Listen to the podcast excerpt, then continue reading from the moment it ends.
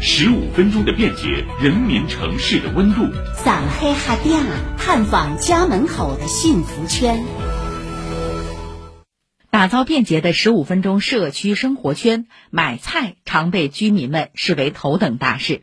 黄浦区小东门街道十六个居民区里有十一个都涉及旧改地块，居民们快搬了，菜场就拆了，买菜还能方便吗？请听报道。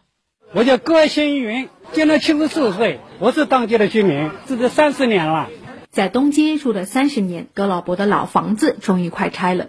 不过，随着这片老城乡纳入旧改征收范围，区域内的老菜场、一些沿街菜店也逐渐关了。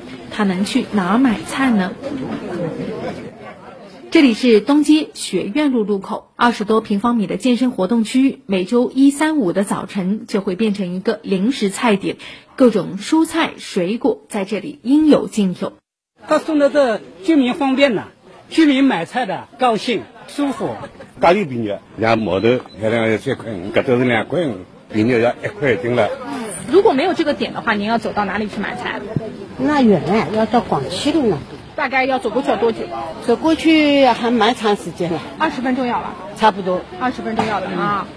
而在二四六的早晨，这个临时菜点会设到中华路老太平弄口，距离这里步行三分钟，照顾两边的居民。小东门街道社区管理办主任鲁英告诉记者，其实这片老城乡区域大多都已纳入旧改，几个大型菜场也在搬迁过程中，可新的规划布点还要时间建设。对于还没有搬走的居民们来说，每天出门买菜的需求实实在在。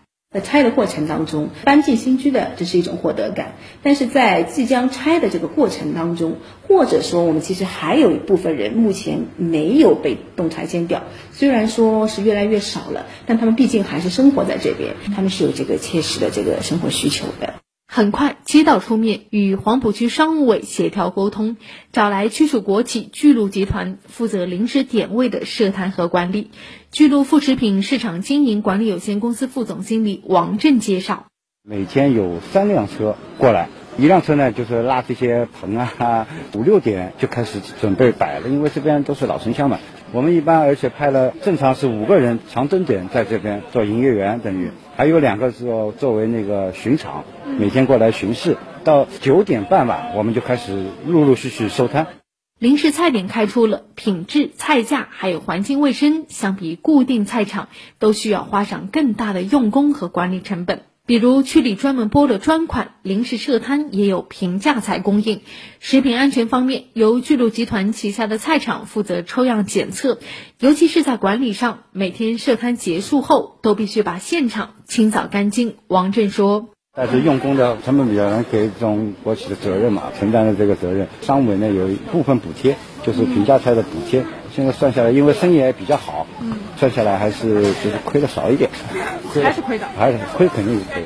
还原老城乡的生活肌理，不仅仅是买菜的烟火气。小东门街道的十五分钟社区生活圈，还有许多老城乡特色，为居民提供便利的公共会客厅、公共洗衣房、公共卫生间，甚至是公共淋浴房等服务。鲁英说：“只要居民们一天不搬，这些服务就一天不打烊。”不仅仅是买菜，或者说我们有一些为老的服务设施也好，包括一些文体健身的一种设施也好，旧改了，就拆掉了很多地方。湖北那边呢也是在不断的找点位，我们也会努力去做。